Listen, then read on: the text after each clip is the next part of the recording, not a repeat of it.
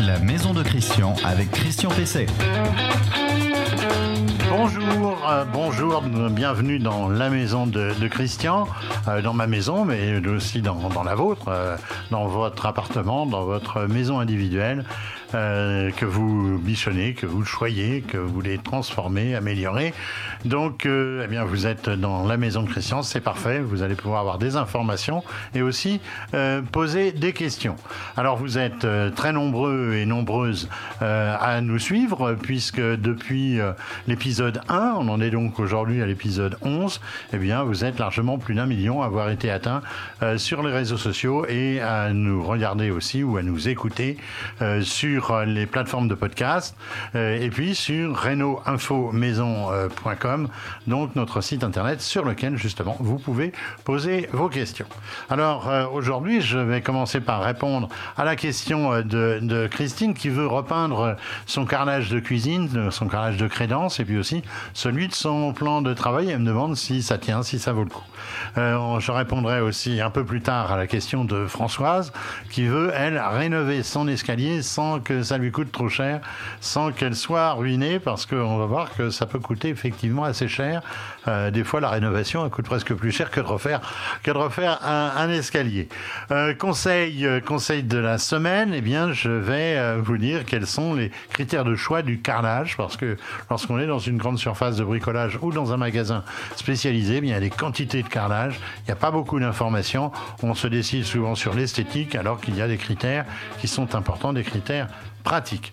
Euh, et puis j'aurai une invitée, comme euh, d'habitude, c'est Ségolène Taillon. Bonjour, bonjour, Ségolène. Euh, vous êtes donc responsable on appelle ça un chef de produit, c'est ça Tout à fait. Et puis vous vous occupez des, euh, des manifestations, des salons, des choses comme ça. Exactement, je m'occupe de tous les salons, oui, tout à fait. Très bien. Et puis euh, je finirai par évoquer l'évolution du DPE, vous savez, le, diagnostic de performance énergétique. on n'en finit pas d'avoir des annonces dans ce domaine, d'ailleurs, comme dans, dans beaucoup d'autres domaines. je trouve que la cascade d'informations qu'on a en ce moment est de nature à nous désorienter, à vous désorienter. Euh, on est là aussi pour décrypter. Euh, nous aurons normalement, si tout se passe bien, la semaine prochaine, Marjolaine Ménier-Milfer, qui est députée, députée de l'Isère, mais qui est très spécialisée dans les questions de rénovation énergétique. Si vous voulez lui poser des questions, c'est le moment d'aller sur renoinfomaison.com. Elle sera là pour y répondre donc dans cette émission. Le conseil de la semaine. Alors le conseil de la semaine, c'est le conseil carrelage et carrelage de sol, parce que pour le mural, en général, il n'y a pas beaucoup de problèmes, de critères, notamment euh, d'usure. Alors ce qu'il faut savoir, c'est que le carrelage, eh bien, c'est le revêtement préféré euh, des Français. C'est celui qui est le plus posé juste avant le, parquet. le parquet, c'est parfois aussi un élément, un élément structurant. Euh, alors le carrelage de sol, on le pose où? On le pose dans les, dans les pièces humides, hein, dans la salle de bain, dans la cuisine, dans les WC mais on le pose aussi euh, dans les pièces principales et dans les entrées, euh, notamment lorsque les pièces principales, la salle, salle à manger, le, salon, eh bien, lorsque toutes ces salles se trouvent euh, de plein pied et donnent accès directement au jardin, il est évident que mettre de la moquette, c'est pas vraiment recommandé, mais même d'autres revêtements, même le bois, peuvent s'abîmer par des rayures, par aussi les pas, l'humidité qu'on va avoir, la boue qu'on aura sur ces, sur ces chaussures. Alors, euh, quelles sont les tendances en carrelage euh, aujourd'hui d'abord? Eh bien, la tendance, c'est plutôt des carreaux de grand format, euh, plutôt minces, voire très minces dans certains cas en rénovation, comme ça, ça ne gêne pas trop pour l'ouverture des, des, portes. c'est ce qu'on appelle le carrelage slim. Et puis, ce sont des carrelages qui sont posés à joints très minces. Il y a une époque où on avait des joints très larges. aujourd'hui, c'est des joints très minces, voire pas de joints du tout sont posés directement côte à côte et donc euh, ça donne un effet uni, euh, beaucoup plus esthétique parfois que ces carreaux que l'on voit euh, fortement dessinés. Alors, il y a trois normes de, qualité. Alors, euh, tout ça, vous le retrouverez sur Renault Info Maison si, euh, si vous n'avez pas de quoi noter. Alors, la, la, première euh, norme, c'est la norme UPEC. Alors, UPEC, c'est la norme qui est pour toutes les, formes, je dirais, d'usure de, type poinçonnement, eau, etc. c'est une norme AFNOR, c'est la norme de base. Après, il y a la norme PEI. Alors, elle est plus européenne. Euh, il faut aussi euh, là euh, la prendre en compte, mais en général, on, ne l'a pas sur, sur nos carrelages. Alors il y a aussi la norme MOHS, hein, je regarde mon papier parce que c'est jamais facile à se rappeler, c'est la norme spécifique pour la résistance aux rayures. Alors on rencontre principalement donc la norme UPEC. Alors qu'est-ce que ça veut dire UPEC Alors U c'est pour usure, P pour poinçonnement, E pour résistance à l'eau et C pour résistance euh, aux agents chimiques. Alors en fonction de l'utilisation qu'on va faire du carrelage, on va avoir donc un lettrage, c'est de 1 à 3 ou 4 pour, pour certains, qui va vous donner donc euh, la résistance à ces différents, à ces différents agents. Alors pour une maison, euh, un appartement comme peut-être le vôtre, on prend du U2, P2, E2, C1. Voilà, comme ça vous savez tout sur, sur, sur ces normes, mais qui ne sont pas toujours, enfin, cette norme UPEC, qui n'est pas toujours indiquée. Alors, il y a aussi un classement de alors là, c'est très très important, un classement de glissance, on va dire. Il y a une norme de glissance. Alors, elle est caractérisée par la lettre R. Alors, R9 euh, pour toutes les pièces à vivre, le, la cuisine, l'entrée, le, le, salon. Et puis R10 à R11 euh, pour, euh, pour les, les, salles de bain. Alors, c'est évidemment très important si on a des seniors à la maison, parce qu'on sait que c'est dans cette pièce, la salle de bain ou la salle de douche, que les chutes se produisent le plus souvent et que donc on a des, accidents qui peuvent être fort graves. Alors ne prenez pas du carrelage R11 par exemple, ou voire au-delà, mais en général on ne trouve que du R11 en, grande distribution par exemple, parce que au-delà de, au-delà de, à partir de R11 et au-delà de R11, ça devient trop, trop, trop râpeux, on va dire, euh, trop anti-glissant. Et là, ça devient difficile de laver son, son carrelage, de le nettoyer parce que bah, ça frotte évidemment. Euh, donc, euh, on, se rend compte que c'est aussi un élément important. Alors, dernier classement, le classement de résistance aux rayures. Alors ça, c'est pas mal aussi de le voir, surtout si par exemple on a du gravillon dans son allée ou sur, sur l'air qui est devant sa maison parce qu'évidemment, s'il rentre des petits graviers, eh ben, si, euh, s'il est fragile à la rayure, le, carrelage, eh bien, ça pose un problème. Alors, de, de 1 à 3, on considère que le carrelage est rayable. Euh, de 4 à 7, euh, on considère qu'il n'est pas très rayable, mais qui peut l'être quand même. Et alors là, de 8 à 10, on, on sait que le carrelage n'est pas rayable du tout. Alors vous êtes en droit de demander ces classements lorsque vous êtes dans une, dans une grande surface, lorsque vous êtes euh, par exemple euh, dans un showroom euh, de, salle de bain, on va justement parler de salle de bain tout à l'heure avec Kinedo, eh bien n'hésitez pas à demander vraiment ces, cette, information, cet étiquetage. Ça va peut-être pas faire plaisir au showroom dans lequel vous serez, mais c'est quand même pour vous à la fois une garantie d'avoir un carrelage de qualité et qui réponde aux exigences de votre salle de bain. Votre question à Christian Pesset. Alors, euh, la, question, elle est simple. Hein. elle, elle, vient de, de, Christine qui me dit J'ai 5 mètres carrés de carrelage mural euh, des années 70 et elle me met 3 points de suspension. On imagine déjà les grosses fleurs oranges.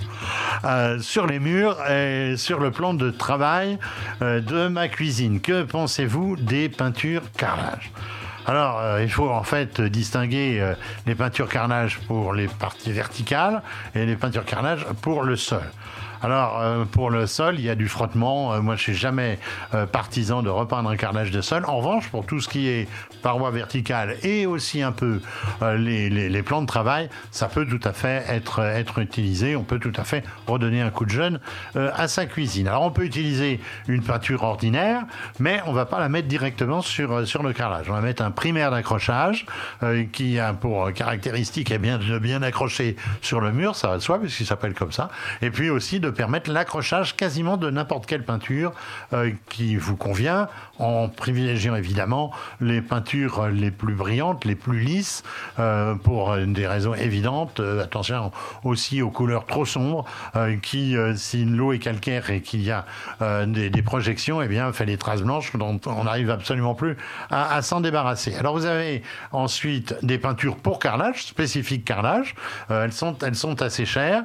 elles peuvent normalement se poser directement sur, sur le carrelage moi, sur la faïence, comme on dit, moi, je conseille toujours plutôt de mettre un, euh, d'accrochage. Et puis, il y a les résines bicomposants. Alors ça, c'était très à la mode, ça a fait un boom il y a quelques années. Il y a eu quand même pas mal de déconvenus, non pas sur le produit lui-même, mais sur l'application qu'on peut en faire c'est extrêmement difficile d'appliquer ces résines euh, pour obtenir un, résultat euh, parfait. Alors souvent pourquoi? Parce qu'on ne prend pas les bons outils et ensuite euh, aussi parce qu'on on ne prend pas la précaution de prendre la température de la pièce. Il faut qu'il fasse à peu près 15 degrés, un peu plus, 15, 18, mais plus ça sera chaud dans la pièce, plus ça prendra rapidement et moins vous pourrez faire de retouches. Et à l'inverse, s'il fait froid, s'il fait en dessous de 15 degrés, eh bien la peinture a tendance à ne pas prendre et elle reste, elle reste poisseuse. Alors, euh, d'une façon générale, aussi pour la résine, que aussi bien pour le primaire d'accrochage, moi je conseille de donner un petit coup d'abrasif euh, sur, le, sur le carrelage, surtout si la, faïence est très brillante. Petit coup d'abrasif avec une ponceuse, avec un abrasif pour, euh, pour carrelage ou pour le verre. Et ensuite, vous verrez, ça ira, ça ira très bien. Attention, pas de peinture trop claire sur un support sombre ou l'inverse, parce qu'à la moindre rayure, ça va ressortir. L'invité de Christian Pesset. Alors, Ségolène, Ségolène Taillon, là.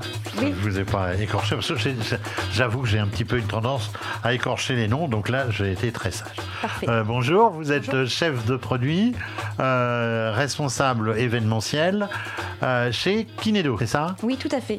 Alors, vous allez tout de suite nous dire ce que c'est que, que, Kinedo. Bien sûr, avec plaisir. Alors, Kinedo, c'est une entreprise qui a été fondée il y a plus de 50 ans c'est une marque en fait qui est spécialisée sur trois catégories de produits. La première, c'est la, douche, avec euh, les, receveurs et les parois de douche. Donc les produits sont fabriqués en Loire-Atlantique, dans le 44.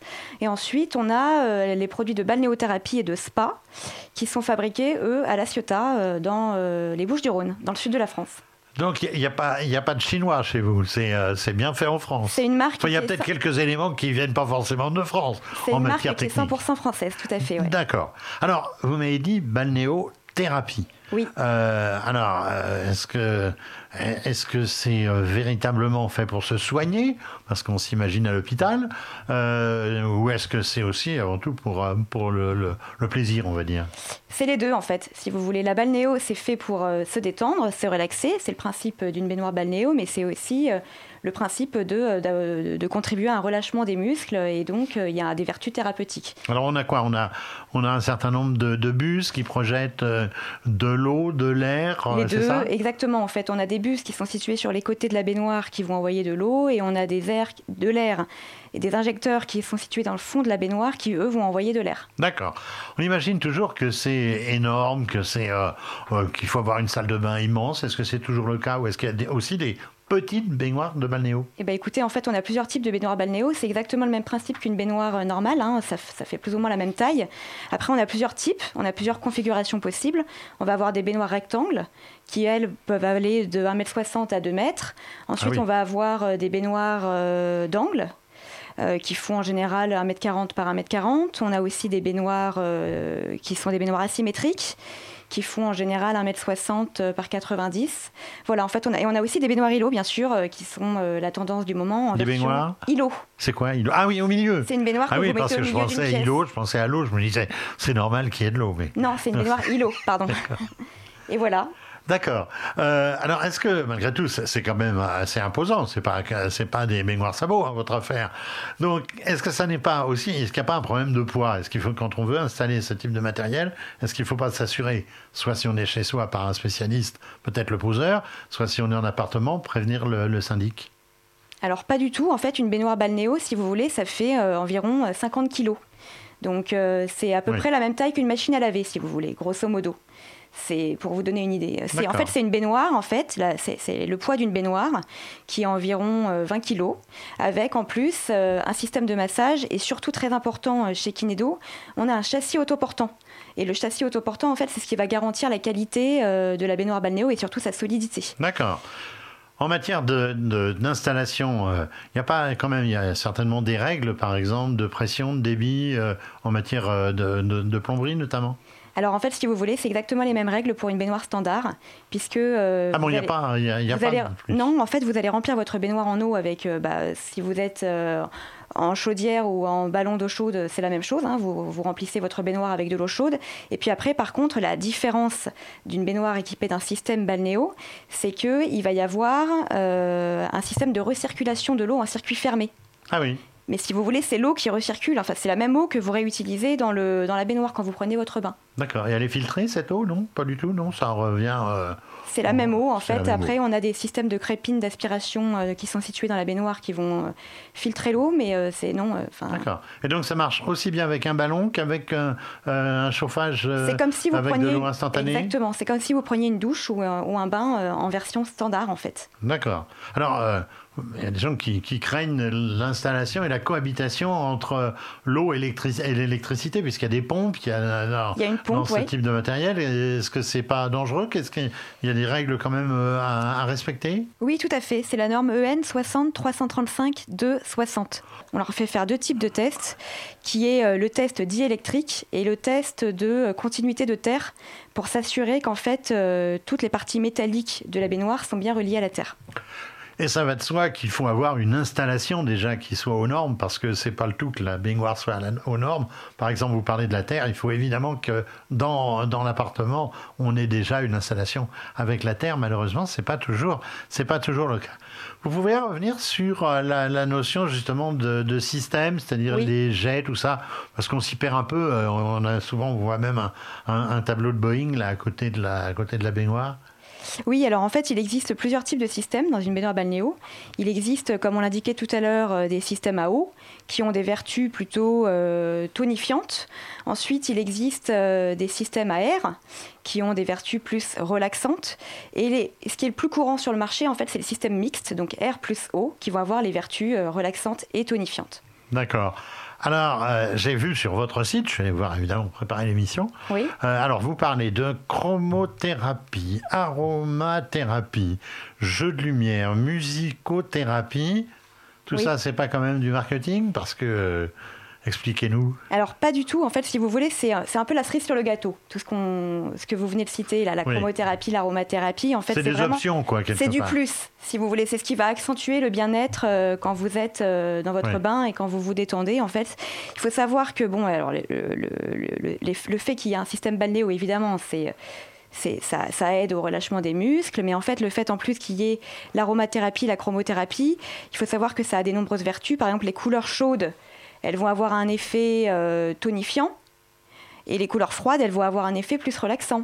L'aromathérapie, par exemple, si je prends l'exemple de la lavande, ça va avoir euh, un Mm. effet déstressant et ça va favoriser le sommeil. Il existe des huiles essentielles à base de lavande qui peuvent aider à dormir. Alors, c'est un plus. Je vais vous dire, euh, je ne l'ai plus parce que j'ai vendu cette maison, mais j'avais une, une cabine de douche avec de la musique et puis avec, euh, avec de- de- des lumières. Oui. C'est vrai que c'était sympa. Quoi. C'est, Ah bah oui. bon, il faut quand même que euh, d'abord l'eau soit à bonne température Oui. mais, et, et bien distribuée, mais c'était, c'était, c'était sympa. Euh, alors, dernier point important. ça coûte combien? On a l'impression que ça, ça coûte un bras. c'est- c'est- Tout dépend Allez, du système. En Dites-moi fait, une fourchette. Allez. Ah, et je vais vous donner une fourchette parce que ça dépend vraiment. Nous, nos baignoires, elles sont fabriquées sur mesure. Tout dépend euh, de, de la taille de baignoire, de la configuration de la baignoire que vous allez prendre et du système que vous allez prendre. Donc il faut savoir que ça peut coûter entre 5 et 10 000 euros euh, pour une baignoire, euh, pour une baignoire à équiper d'un système mixte en balnéo, Voilà. avec des options. Donc les tabliers, la robinetterie, euh, etc. Très bien. Euh, merci euh, Ségolène euh, Taillon. Euh, je rappelle, vous êtes donc chef de produit chez, chez Kinedo, donc qui est une marque française euh, de balnéothérapie. Merci Merci. Christian. Votre question à Christian Pesset. Alors, il est question de la question hein, du sujet que nous pose Françoise. Françoise me demande j'ai un ancien escalier, je voudrais rénover, mais j'ai un tout petit budget. Comment faire pour habiller les marches? Il y en a 17 et le bar en tournant pour 4 marches, donc ça fait euh, quand même 21 euh, marches, c'est quand même pas mal. Alors, euh, il y a évidemment une solution qui est l'habillage des marches avec des kits bois qui sont extrêmement performants, qui sont très beaux. En général, c'est souvent, souvent du chine du chêne ça vient pas de Chine. il y en a qui doivent venir, qui doivent venir euh, de, de, Chine. Euh, alors bon, ça, coûte au moins, au moins une cinquantaine d'euros par marche. Donc on voit que ça va pas être dans le budget euh, peut-être de, de, Françoise.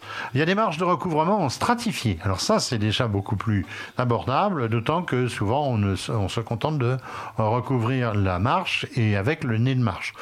On en trouve à partir de 25 euros la marche. C'est donc, c'est donc abordable. Le tapis d'escalier, tapis d'escalier complet, euh, qui lui reviendra à 40 euros le mètre. Alors on en trouve en grande surface. C'est pas forcément facile à poser. Hein. Il faut peut-être là prendre la précaution d'avoir un, poseur.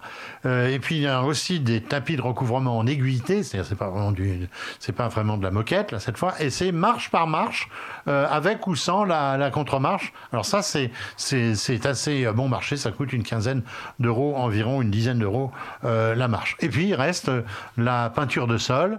alors j'ai déjà parlé tout à l'heure de la peinture sur du carrelage. Là la peinture sur le sur les marches ça, c'est plus facile.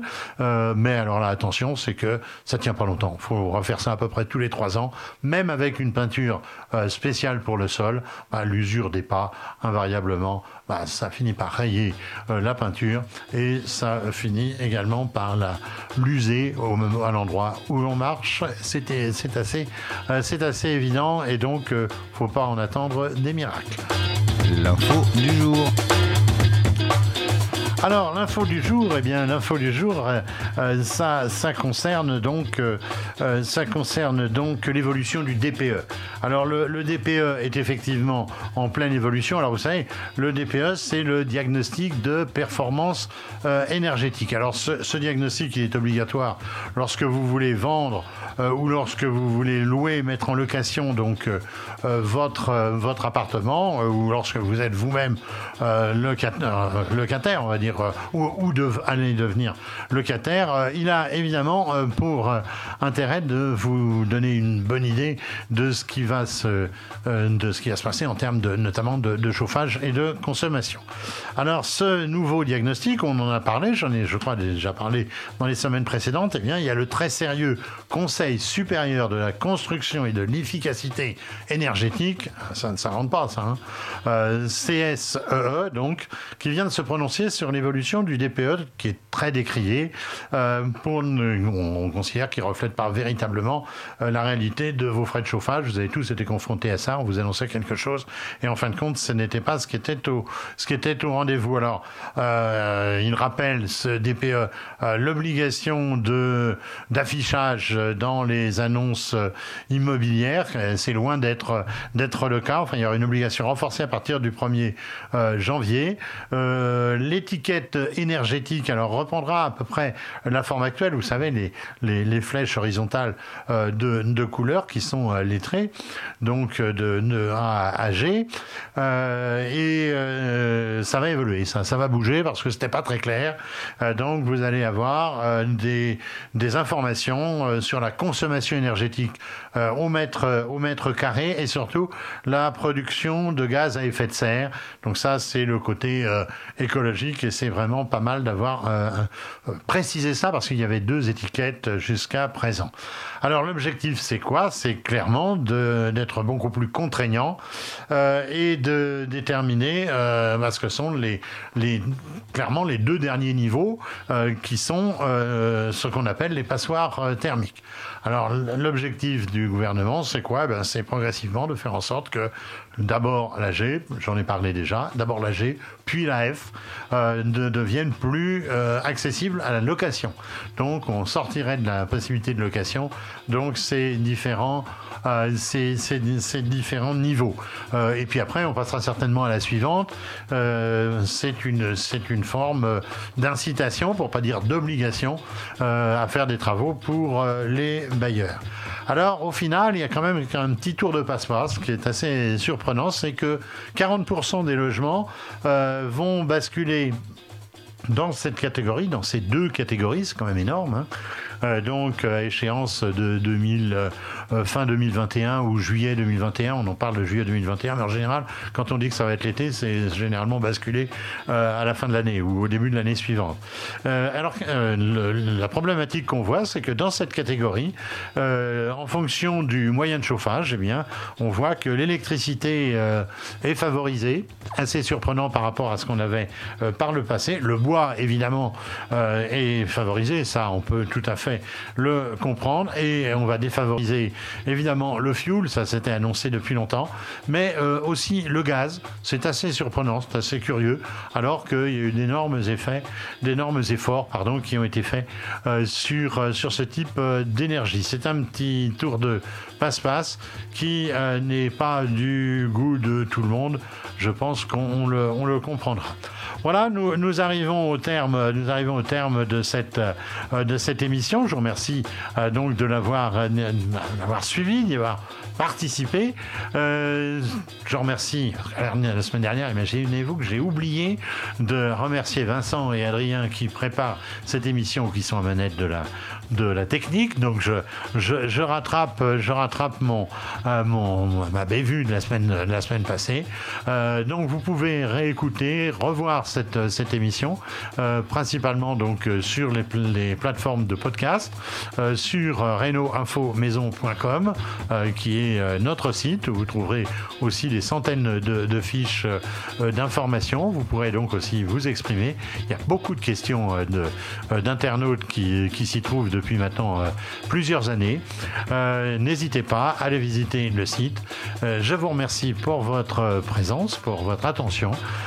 comme disait Catherine Langer, plus personne ne sait qui était Catherine Langer, hein, mais pour préciser, c'était la speakerine des années 60.